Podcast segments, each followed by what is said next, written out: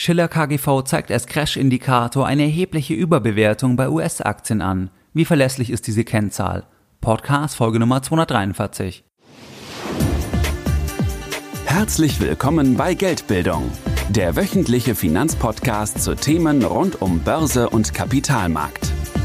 Erst die Bildung über Geld ermöglicht die Bildung von Geld. Es begrüßt dich der Moderator Stefan Obersteller. Herzlich willkommen bei Geldbildung, schön, dass du dabei bist. Jeden Sonntag erhalten mehrere tausend clevere Geldbilder meinen wöchentlichen Geldbildung Newsletter. Bereits seit mehreren Jahren, seit 2014 und pünktlich versendet wie ein Schweizer Uhrwerk jeden Sonntag. In dem wöchentlichen Geldbildung Newsletter, da gehen wir auf Themen ein, die du nicht im Podcast und noch nicht auf meiner Webseite findest. Und diese Themen, das waren in der Vergangenheit beispielsweise Themen über das Bewertungslevel, Fondsbesteuerung, über die besten Direktbanken, Tagesgeldkonten, über das Thema Riester, Rürup, über ganz verschiedene Themen und Aspekte. Wenn du hier noch nicht dabei bist, dann schließe dich uns gerne an und gehe jetzt auf www.geldbildung.de und trage dich direkt auf der Startseite mit deiner E-Mail-Adresse für den kostenfreien Geldbildung Newsletter ein. Es gibt beispielsweise auch anlässlich des vierjährigen Jubiläums von Geldbildung, das ist am 15.09.2018, da gibt es auch eine spezielle Aktion, da gibt es Themen, die du dann nur im Newsletter erfährst, das heißt nur dann, wenn du auch dort entsprechend Abonnent bist. In der heutigen Podcast-Folge Nummer 243, da sprechen wir über das Schiller KGV.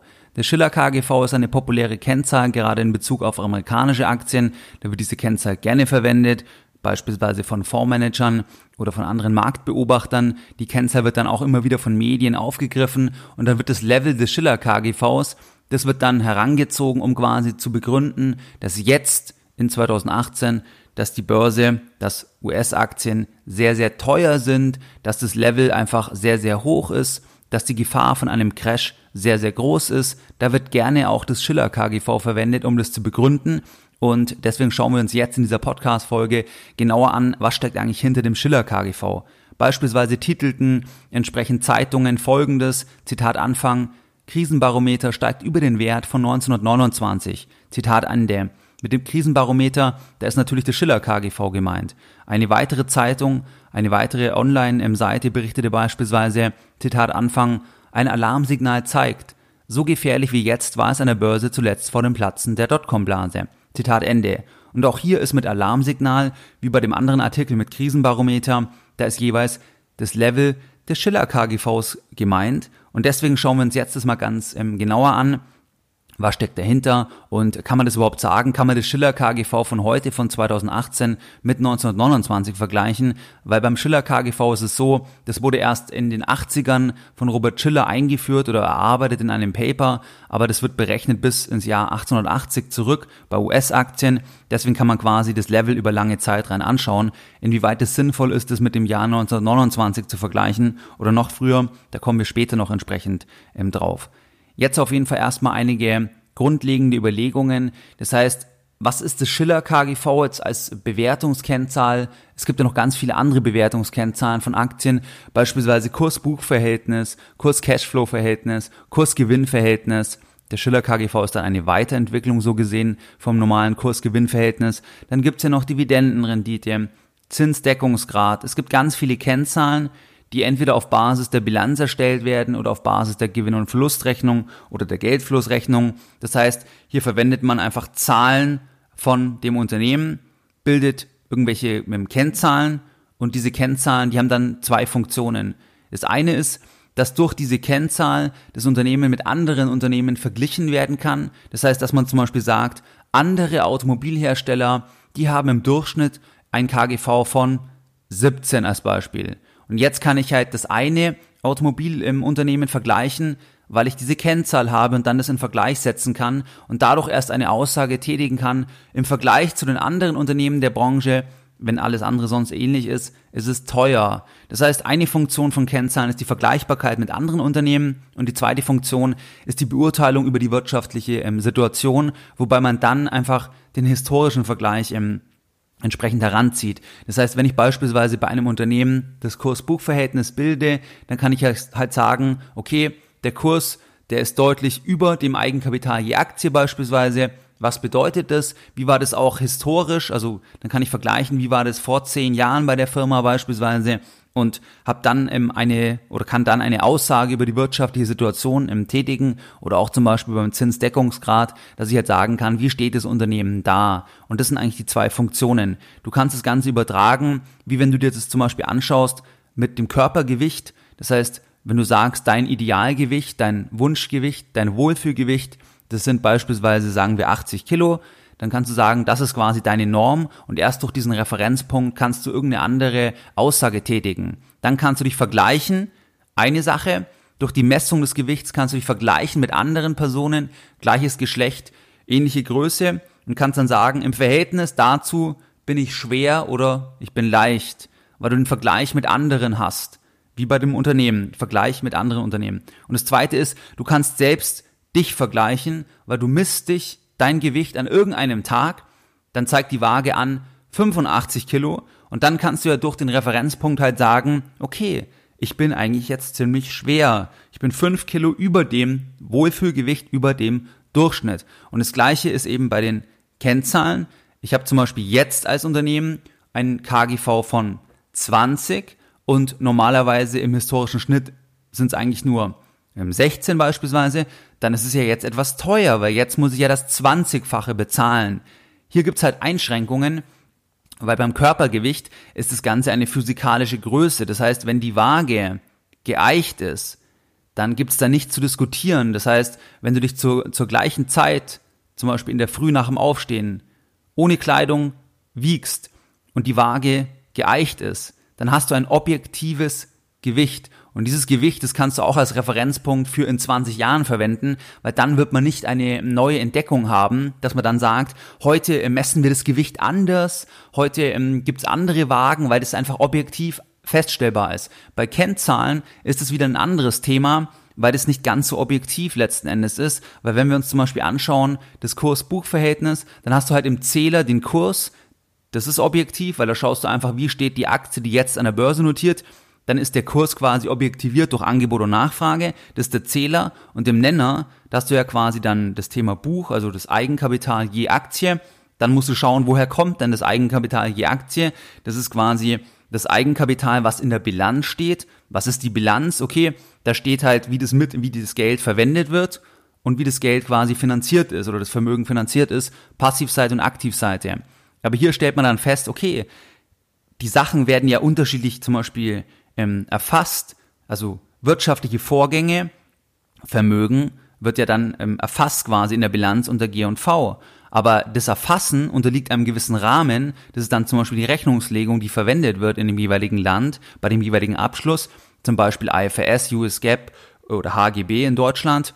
Und dann stellt man halt fest, dass die gleichen wirtschaftlichen Vorgänge, die werden durch eine andere Brille gesehen, je nach Rechnungslegungsstandard. Das heißt, es gibt hier schon mal nicht das Eindeutige im Vergleich zur Waage, wo es nicht zu diskutieren gibt, dass so und so viel ist einfach objektiv das, das Gewicht. Und dann hat man halt noch weitere Sachen, dass natürlich auch zum Beispiel die jeweilig Verantwortlichen im Unternehmen auch gewisse Spielräume haben, bilanzieller Natur und dementsprechend sieht man alleine an diesem kleinen Beispiel schon, dass die Objektivität von Kennzahlen, die erstmal so als nackte Mathematik daherkommen, dass die nicht in gleicher Weise vergleichbar ist, jetzt zum Beispiel mit unserem kleinen Beispiel mit dem Körpergewicht. Das heißt, das zum Thema ähm, der Kennzahlen als Einführung. Und hier ist auch wichtig, dass du Kennzahlen grundsätzlich immer bilden kannst für einzelne Wertpapiere, aber auch für Märkte, das heißt auch für gesamte Indizes und das natürlich auch für, für andere Märkte. Also es gibt dann teilweise unterschiedliche Kennzahlen, aber du kannst natürlich auch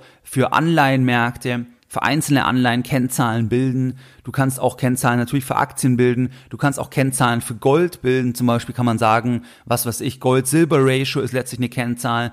Gold im Verhältnis zur Geldmenge M3. Wie war da der Durchschnitt? Also wie hat sich der Goldpreis verändert, wenn die Geldmenge M3 sich verändert hat? Ähm, also hier gibt es einfach dann andere Kennzahlen, aber das kann man in der Regel immer für ein einzelnes Asset machen, für ein einzelnes Wertpapier oder für den gesamten Markt. Beim DAX beispielsweise, wenn man jetzt sagt, der DAX ist aktuell teuer als Beispiel, also einfach ein Beispiel, dann würde man sagen, der ist teuer, weil zum Beispiel das Kurs-Gewinn-Verhältnis beim DAX über dem Durchschnitt liegt und der Durchschnitt war zum Beispiel 15 und jetzt liegt es bei 17, bei 18, bei 19, dann liegt es ja über dem Durchschnitt. Das heißt, heute bezahlen wir das 19-fache des Jahresgewinnes im Schnitt historisch nur 15. Das heißt, irgendwann wird sich wahrscheinlich wieder annähern, als Hypothese, das ist nur ein Beispiel. Und dann ist halt der Markt, dahinter stehen ja dann die Kurs-Gewinn-Verhältnisse der einzelnen Aktien. Beispielsweise beim DAX ist es jetzt so, dass zum Beispiel SAP macht 10% aus vom DAX und dann fließt halt das ähm, quasi das KGV von der, von der SAP-Firma mit 10% quasi ein in die Gewichtung. Und das gleiche könntest du für alle anderen Kennzahlen. Also du könntest natürlich ein Kurs-Cashflow-Verhältnis, Dividendenrendite, Zinsdeckungsgrad, Kurs-Buchverhältnis, könntest du alles bilden. Das würde man dann wie einzeln für jede Aktie machen und dann schauen in dem jeweiligen Markt, wie ist denn die Gewichtung am Gesamtmarkt von der Aktie. Beispielsweise jetzt bei SAP 10% beim DAX, bei Siemens zum Beispiel 8%, Allianz 7% circa zum Zeitpunkt der Aufnahme der Podcast-Folge und so würde man dann das Ganze gewichten. Das heißt, alle Kennzahlen kann man in der Regel immer für einzelne Wertpapiere berechnen und für den gesamten Markt, der ja einfach eine quasi ein statistisches Maß ist, wo dann mehrere Wertpapiere dahinter stehen. Das Schiller KGV, das ist benannt nach Robert Schiller und zwar haben in den 80er Jahren James Campbell und Robert Schiller die haben ein Paper publiziert und da war die Überlegung, dass das normale Kurs-Gewinn-Verhältnis, dass es eigentlich gar nicht so aussagekräftig ist, weil letzten Endes hast du dort ja einmal im Zähler den Kurs der Aktie und im Nenner hast du den Gewinn der Aktie oder den Gewinn der Firma. Das heißt, je nachdem, wie das Jahr gelaufen ist, wie erfolgreich das Jahr war, ist ja der, Gewinn anders.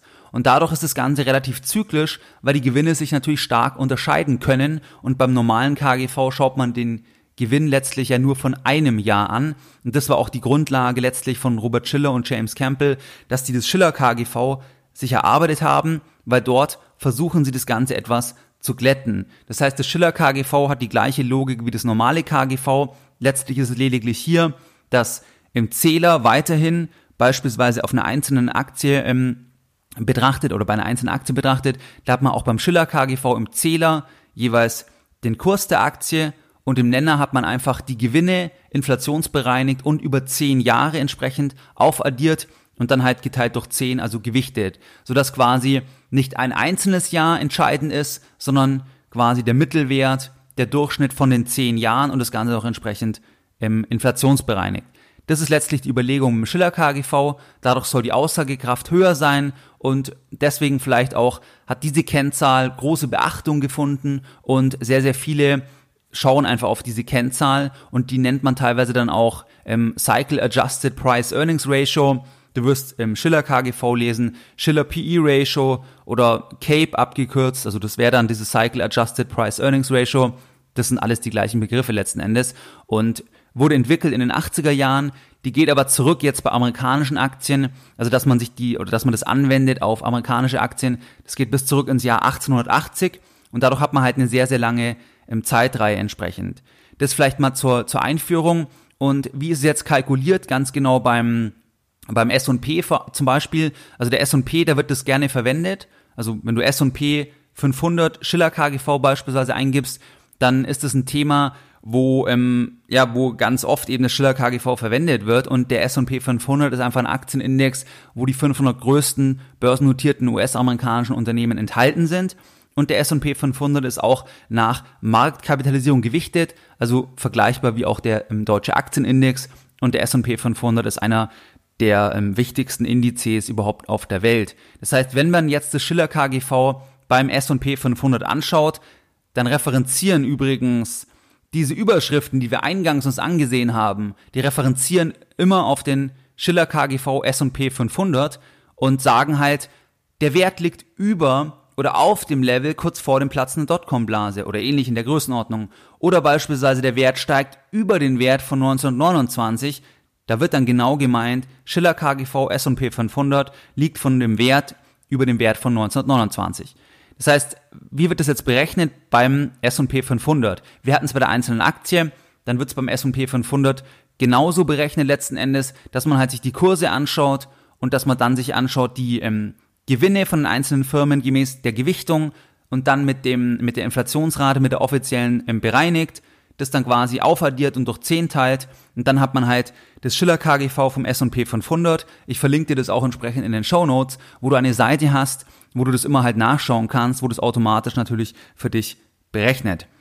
Da sieht man jetzt, dass aktuell, also im Jahr 2018, also ich nehme die Folge jetzt im August 2018 auf, dass jetzt das Schiller KGV bei 33 notiert. Zur Erinnerung, das Schiller KGV berechnet sich Kurs geteilt durch Gewinne der Aktien im S&P 500 der letzten 10 Jahre inflationsbereinigt. Da liegt das Ganze bei 33. Das heißt, man kann sagen, man bezahlt den 33-fachen Gewinn der Aktien inflationsbereinigt, wenn man quasi den S&P 500 kauft.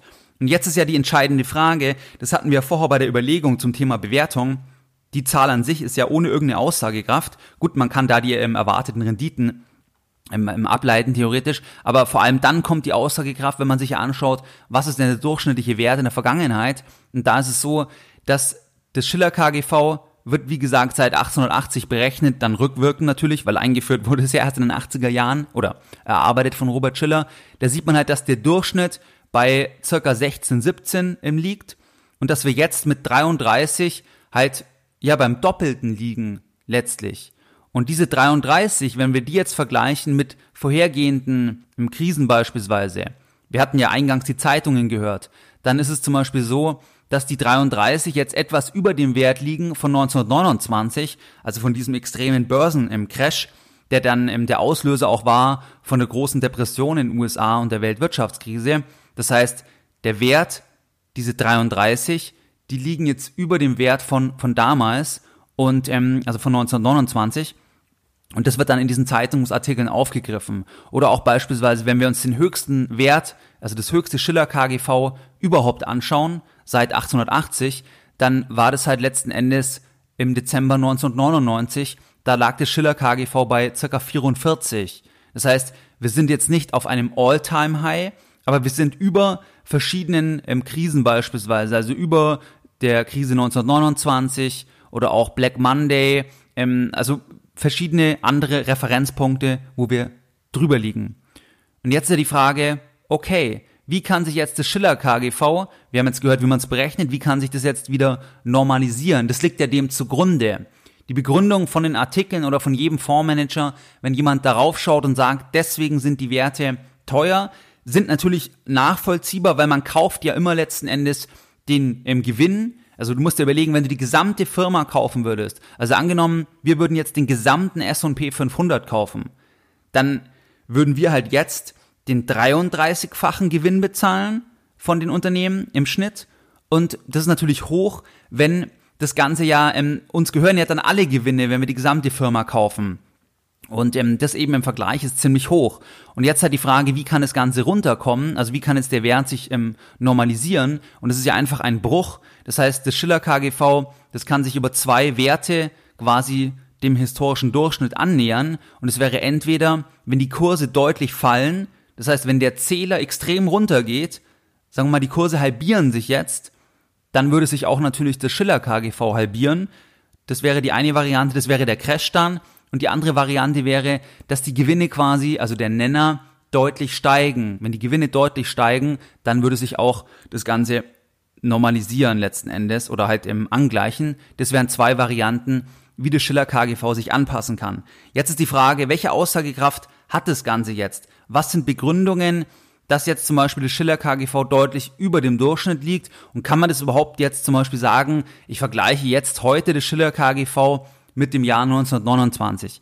Hier gibt es einige Aspekte, die möchte ich jetzt mal aufgreifen, die von verschiedener Seite genannt werden, warum letzten Endes man das halt nicht zu 100% vergleichen kann, wobei man muss immer da aufpassen. Da gibt es auch ein sehr gutes Buch, das heißt This Time is Different. Das heißt, dass bei allen Krisen da wird immer gesagt, dieses Mal ist anders, weil, das hast du ja zum Beispiel, wenn wir sagen, bei der Dotcom-Krise, da sagt man, ähm, dieses Mal ist alles anders, dieses Mal sind die Bewertungen zulässig in astronomischer Höhe, weil zum Beispiel der technologische Fortschritt, weil das Internet so toll sein wird, dass letzten Endes ähm, das kein Problem ist, wenn Firmen halt zum 80, 90, 100-fachen KGV ähm, notieren, weil so viel Wachstum kommen wird. Das heißt, das kann ich dir auch empfehlen, das Buch This Time is Different, weil, weil man das halt immer gesagt hat, deswegen muss man da aufpassen. Aber ich möchte mal einige Gründe jetzt ähm, aufgreifen, die von verschiedener Seite halt genannt werden, warum quasi das Ganze, ähm, ja, warum das auch berechtigt ist, dass es auch immer eine Zeit lang deutlich höher sein kann. Also einerseits gibt es natürlich buchhalterische Gründe. Das heißt, wenn wir uns das Schiller KGV anschauen, das solltest du dir bei allen Kennzahlen immer genauso machen, dass du dir anschaust, wie wird die Kennzahl gebildet, woher kommen die Zahlen und vor allem auch, wie können die Zahlen beeinflusst werden. Dann stellen wir beim Schiller KGV fest, der Zähler, das ist letzten Endes einfach ähm, die Kurse, die können nicht beeinflusst werden, weil das ist objektiviert durch Angebot und Nachfrage. Aber der Nenner, das sind ja die Gewinne und auf zehn Jahre und entsprechend gewichtet. Hier gibt's natürlich einerseits buchhalterische Gründe, das heißt, dass man vielleicht jetzt das Ganze nicht mehr mit vor 20, 30 Jahren vergleichen kann, weil beispielsweise es halt auch veränderte Rechnungslegungsstandards gibt. Ein Beispiel, dass zum Beispiel das Thema Goodwill, also Firmenwert, dass es heute anders behandelt wird. Also vor dem Jahr 2001, da war unter dem Rechnungslegungsstandard US GAAP, da war es so, dass man den Goodwill, dass die Unternehmen den über 40 Jahre abgeschrieben haben. Und zwar als nicht cashwirksame Ausgabe abgezogen haben vom Unternehmensgewinn. Das heißt, der Firmenwert, der wurde quasi schön harmonisch und linear über 40 Jahre abgeschrieben. Seit 2001 ist das Ganze anders. Da erfolgt dann ein sogenannter Impairment-Test. Das heißt, dass man jährlich schaut, ob die Assets das noch wert sind und wenn sie das nicht sind, also wenn der Impairment-Test verneint wird, dann muss das Ganze sofort abgeschrieben werden. Und das sorgt natürlich dafür, dass dann die ähm, quasi Schwankungen größer sein können und dass dann auch die Gewinne mal niedriger ausfallen können, weil quasi das nicht abgeschrieben wird über 40 Jahre, sondern eben über diesen Impairment-Test, wenn verneint, dann sofort komplett abgeschrieben wird. Und das ist zum Beispiel ein Argument, dass quasi dadurch mehr Abschreibungen, mehr Inkonsistenz bei den Gewinnen abbilden und dadurch das Schiller KGV höher aussieht.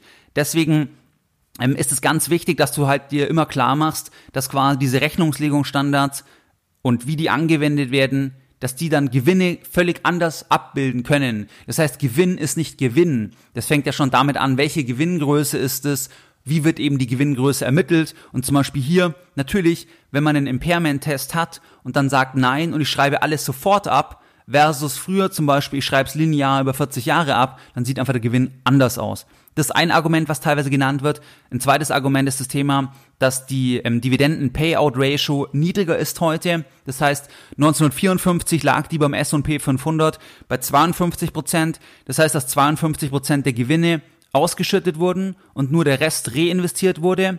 Und heute, also 2017, das ist jetzt die Zahl, die ich hier habe, September 2017, da liegt die Payout-Ratio bei 45 Prozent.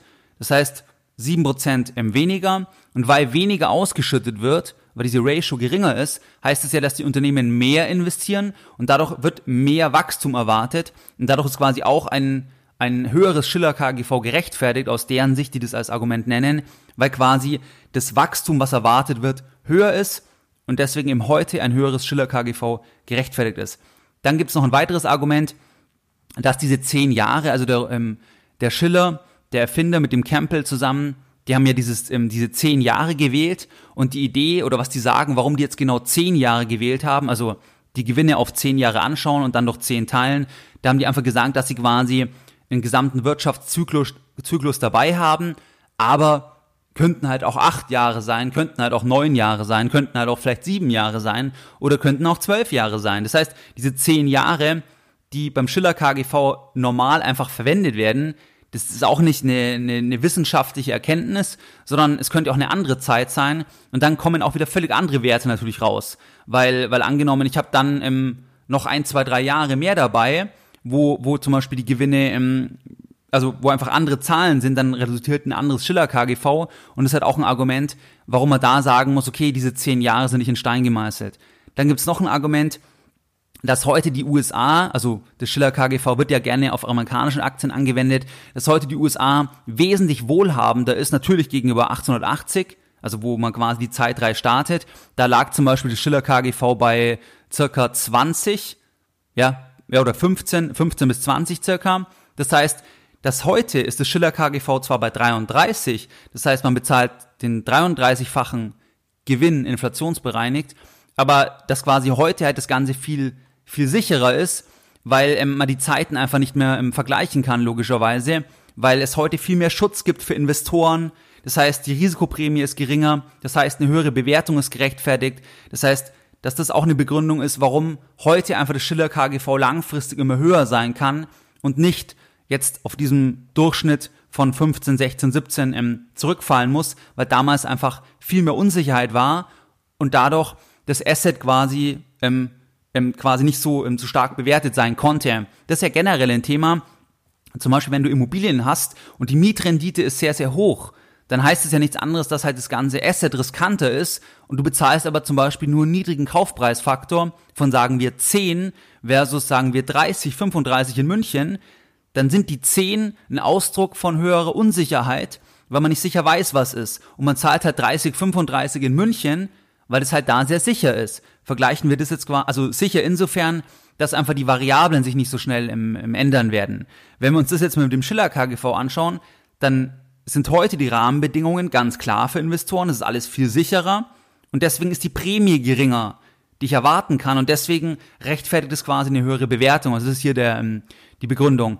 Dann gibt es noch einen weiteren Aspekt, dass letztlich das ähm, Wachstum heute höher ist, also der Gewinn je Aktie, der wächst schneller, weil letzten Endes US-Unternehmen einfach in den letzten zehn Jahren, weil die einfach eine, ähm, ja, eine monopolistische Macht teilweise geworden sind. Wenn du an ähm, Tech-Unternehmen denkst, die sind ja alle aus den USA. Wenn du an Apple denkst, Google denkst, Facebook denkst und so weiter, YouTube gehört zu Google, dann ist quasi diese monopolistische Stellung, die führt dann auch quasi zu noch viel mehr Gewinnen, also noch viel mehr Wachstum und das wird quasi auch antizipiert eingepreist und das rechtfertigt dann auch langfristig quasi höhere Schiller-KGVs. Also das ist auch noch ein Argument. Das sind jetzt nicht alles meine Gründe, sondern Gründe, die andere nennen. Teilweise sind sie nachvollziehbar, teilweise hm, teile ich sie auch. Wie ist das Ganze jetzt zu bewerten? Zu bewerten ist das Ganze halt so, dass jede Kennzahl sehr, sehr enge Grenzen hat. Weil wir haben uns immer angeschaut, eine Kennzahl bildet sich mit irgendwelchen Zahlen. Diese Zahlen sind auch nicht in Stein gemeißelt, sondern sind quasi zum Beispiel Zahlen aus der Bilanz, aus der GNV.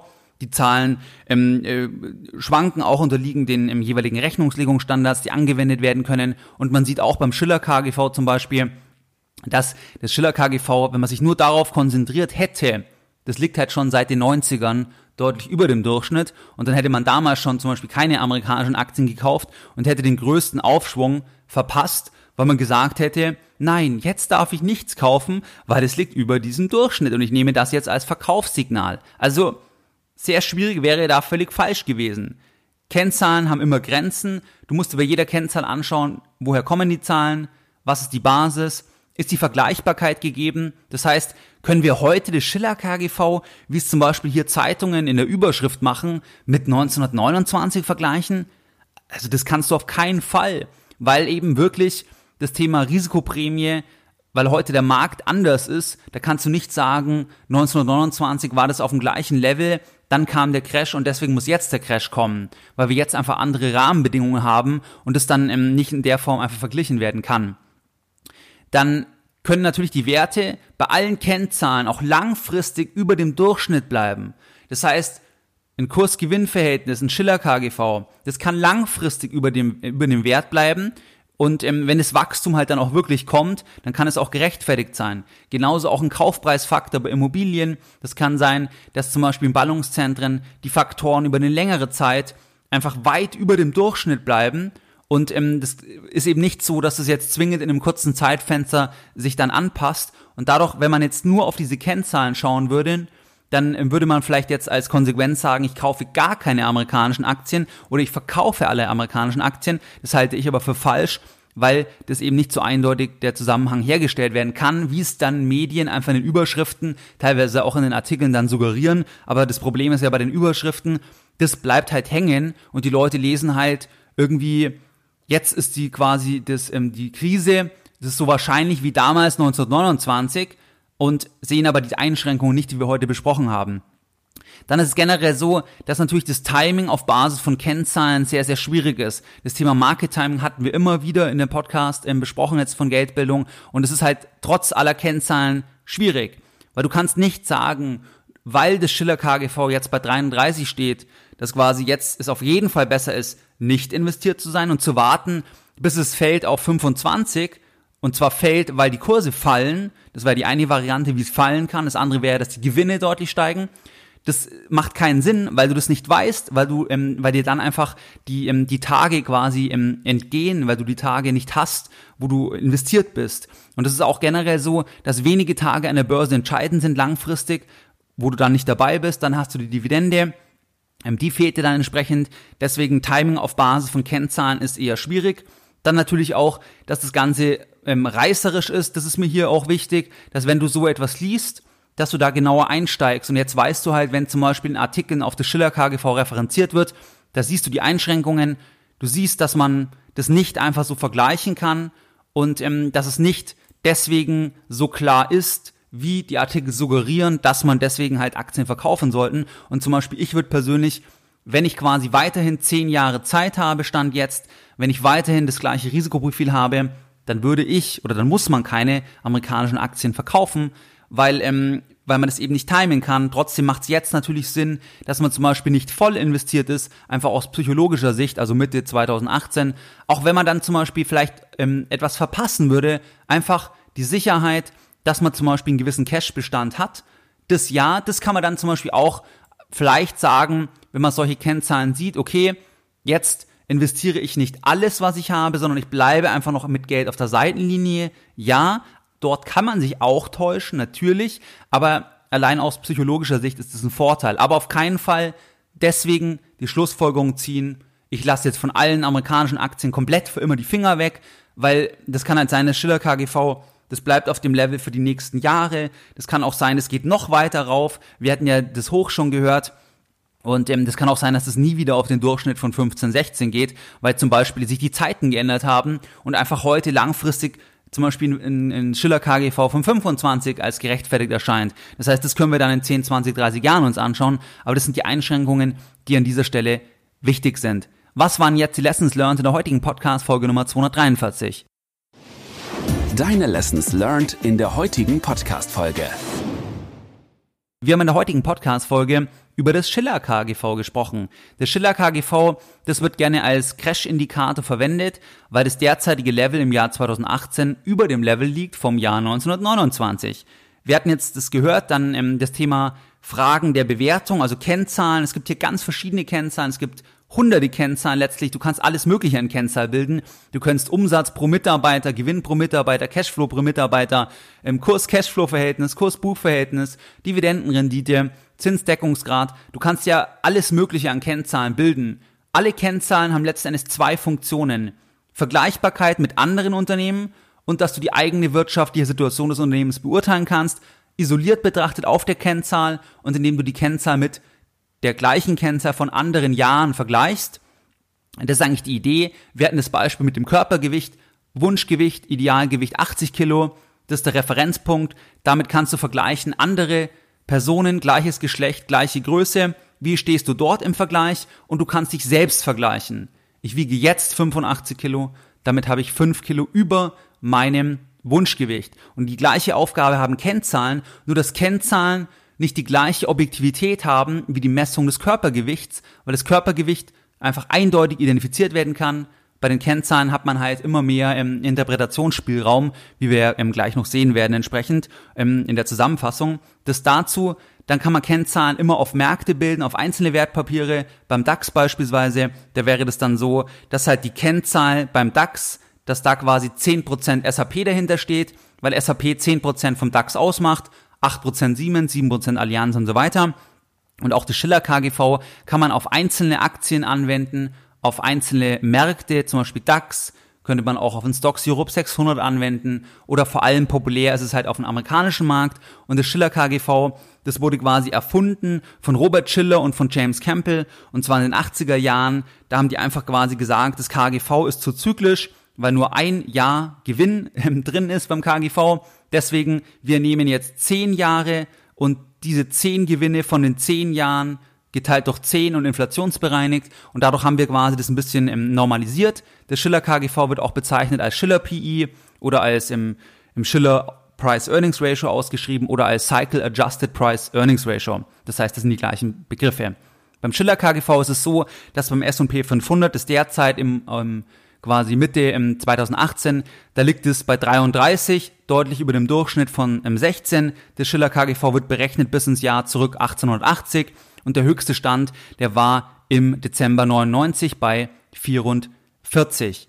Und wenn Artikel jetzt schreiben, der Schiller KGV, das liegt zu hoch wie 1929, dann ist es so, dass 1929 das Ganze über circa 30 lag also an diesem ähm, Black Tuesday, nennt man in den USA Black Tuesday, ähm, wo der quasi die, die Wirtschaftskrise dann eingeleitet wurde, weil da alle verkaufen wollten. Ähm, da liegt es drüber heute, aber die Vergleichbarkeit ist eben teilweise schwierig, weil einerseits es gibt buchhalterische Gründe, dass heute das anders ist, dann das Thema Dividenden-Payout-Ratio hatten wir angesprochen, dann auch die zehn Jahre, warum genau die zehn Jahre und nicht acht Jahre, nicht elf Jahre, nicht zwölf Jahre, das ist auch nicht in Stein gemeißelt.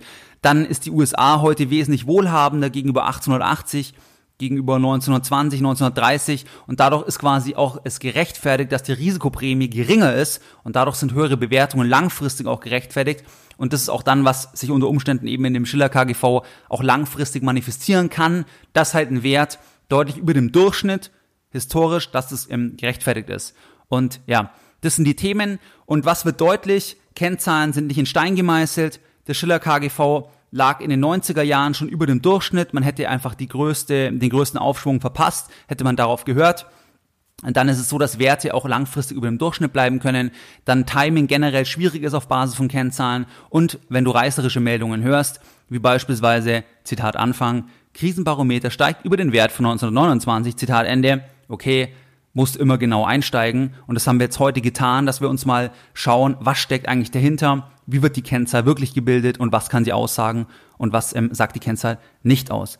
Wie du es gewohnt bist, möchte ich auch die heutige Podcast-Folge wieder mit einem Zitat beenden und heute ein Zitat von John F. Kennedy. Es gibt nur eins, was auf Dauer teurer ist als Bildung, keine Bildung. Mehr Informationen zu Themen rund um Börse und Kapitalmarkt findest du unter www.geldbildung.de. Und immer daran denken, Bildung hat die beste Rendite.